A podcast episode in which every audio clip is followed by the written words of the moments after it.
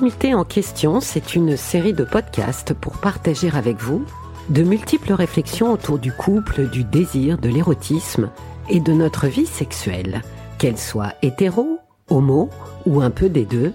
Je vous souhaite la bienvenue à tous et à toutes.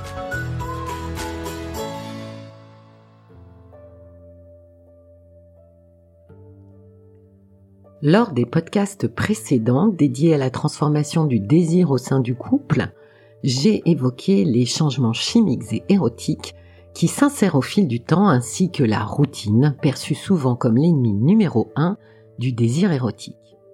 Néanmoins, ces éléments explicatifs n'ont pas toujours le même impact sur la vie sexuelle des couples.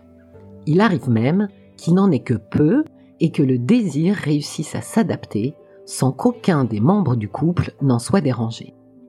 En revanche, il existe des perturbateurs auxquels aucun désir érotique ne résiste, qu'il soit dans le meilleur des cas temporaire ou dans le pire permanent. Car même si l'amour que l'on éprouve l'un pour l'autre est fort, cela ne nous protège pas pour autant d'émotions négatives. J'en distingue au moins deux qui ont très nettement un impact délétère sur le désir. Je vous propose donc d'explorer ensemble deux farouches adversaires du désir, le ressentiment et la déception. Le ressentiment, c'est l'animosité qui subsiste après que des conflits, ouverts ou larvés, se sont installés dans le couple. C'est la trace que la rancœur et l'amertume laissent derrière elles quand l'orage est passé. Tout comme la déception, il arrive que cette trace ne s'efface jamais reste visible, même subrepticement, et qu'elle marque d'une empreinte désastreuse une sexualité autrefois réjouissante. Vous noterez cependant qu'il est rare que le ressentiment et la déception viennent entraver la sexualité des premiers temps. D'abord parce qu'en général, amoureux que nous sommes, nous arrivons à être d'accord sur tout, et même quand nous ne le sommes pas, ça nous va bien quand même magie de l'amour où tout est relatif et où rien n'est un problème, où l'illusion nourrit le ravissement. Et si d'aventure nos valeurs ou nos attentes se révélaient véritablement incompatibles, la solution qui s'offre à nous à ce stade précoce de l'histoire est plutôt simple et efficace. On se sépare. De fait donc, sexualité et ressentiment n'ont pas souvent l'occasion de cohabiter dans les prémices d'une histoire amoureuse. Ils se croisent parfois, surtout de manière furtive, car si le ressentiment occupe trop d'espace, on efface l'histoire naissante et on recommence. Dans un couple qui dure, ce n'est pas la même chanson. On veut bien comprendre, relativiser et même contextualiser les motifs de notre ressentiment, mais il est préférable que ça ne se répète pas trop souvent. Car la seule option possible pour que le désir sexuel survive au ressentiment, c'est qu'il apparaisse faiblement et très espacé dans le temps. Malheureusement, nombreux sont les événements d'une vie à deux susceptibles de nourrir le ressentiment. D'abord parce que vivre avec un autre que soi n'est pas simple. Regardez dans les fratries comment se déroule la vie quotidienne.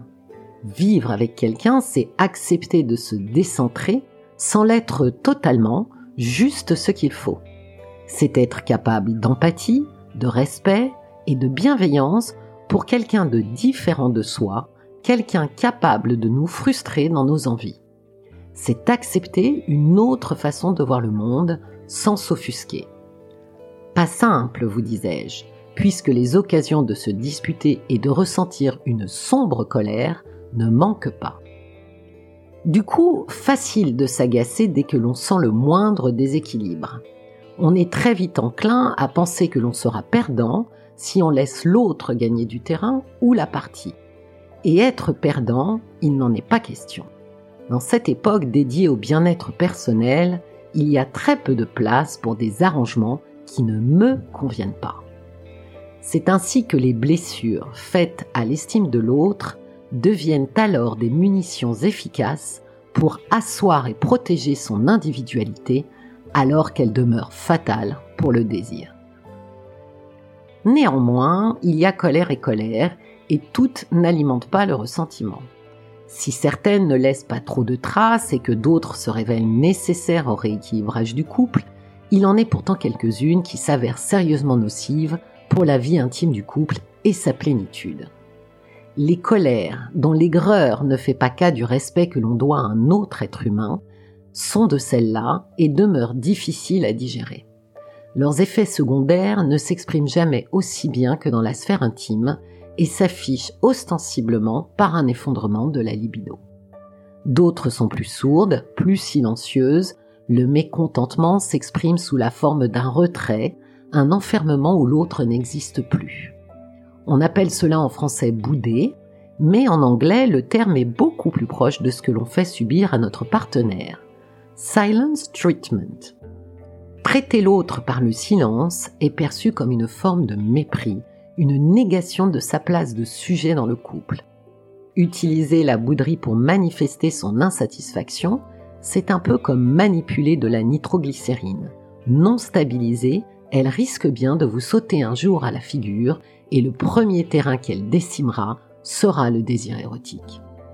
Lorsqu'on se sent méprisé, que l'on soit un homme ou une femme, le dépit et l'amertume nous poussent à nous éloigner de cet autre qui nous blesse et nous abîme.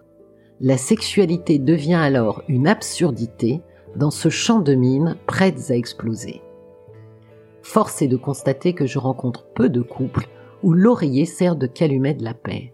L'intimité qui protège le désir érotique des diverses intempéries sentimentales résiste mal à l'érosion corrosive du ressentiment. Et nombreux sont ceux qui ont testé le confort de leur canapé pour une nuit ou plusieurs. Bien souvent, lorsqu'ils réintègrent le lit commun, c'est que la paix a déjà été signée. Plus redoutable semble être la déception. C'est un poison lent qui, une fois injecté, arrive parfois à contaminer l'ensemble de la relation. On la rencontre quand on attendait une réaction, une attention de l'autre, et que rien ne vient. Alors on s'interroge. Quelle est ma place dans le monde de cet autre qui prétend m'aimer? On la croise aussi lorsque la réaction espérée se révèle défavorablement très différente de celle qu'on attendait. Cet autre nous surprend, certes, mais pas de la meilleure des façons. Il déclenche en nous une troublante réflexion. Se peut-il que je me sois trompé sur lui C'est ainsi qu'avec la déception, d'aucuns revisitent le choix de ce partenaire, les projets qu'ils ont avec lui, la confiance qu'ils lui accordent. La déception amène sur le devant de la scène sentimentale un inconnu. Un inconnu dont on se méfie. Un inconnu qui ne nous fait plus rêver et n'alimente plus notre territoire érotique les brusques percées de la déception, comme l'écrivait Marcel Proust, sifflent souvent la fin de la partie idéalisée de l'histoire que l'on avait patiemment tricotée. La déception, c'est le désenchantement, le moment où l'émerveillement des débuts s'effondre. Que faire alors quand cela se produit? Cesser d'attendre, de souhaiter, d'espérer? Difficile car il n'y a pas d'amour sans espoir, pas d'engagement sans attente, ni de désir sans illusion. Il n'est donc pas possible d'évacuer la perspective d'être un jour déçu dès lors que l'on cherche à rencontrer l'amour. Pour aimer l'autre, il faut accepter l'idée qu'il ne sera peut-être pas au rendez-vous qu'on lui a fixé, l'accepter dans son altérité, surprenante parfois.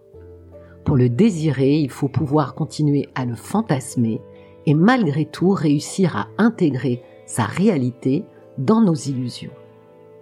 Une des pistes serait d'interroger notre déception et de la confronter à nos attentes. Pourquoi? Pourquoi suis-je déçu? Qu'attendais-je? Et ce que je souhaite, l'autre est-il en capacité de me l'apporter? Si ce n'est pas le cas, suis-je condamné à être déçu ou dois-je ajuster certaines de mes attentes à ce qu'il peut offrir? D'ailleurs, puis-je vraiment ajuster mes attentes? Que représente-t-elle pour moi? Quelle place occupe-t-elle au sein de mon histoire personnelle? Comment participe-t-elle à mon épanouissement ou à ma déception? Quand on ne veut rien, on ne peut être ni déçu ni vaincu, écrivait le philosophe suisse Henri Frédéric Amiel. Mais lorsqu'on ne veut rien, on n'est plus tout à fait vivant. C'est donc de vouloir et de renoncer qu'il faut être capable lorsqu'on se lance dans l'aventure amoureuse sous peine de ne jamais en profiter pleinement.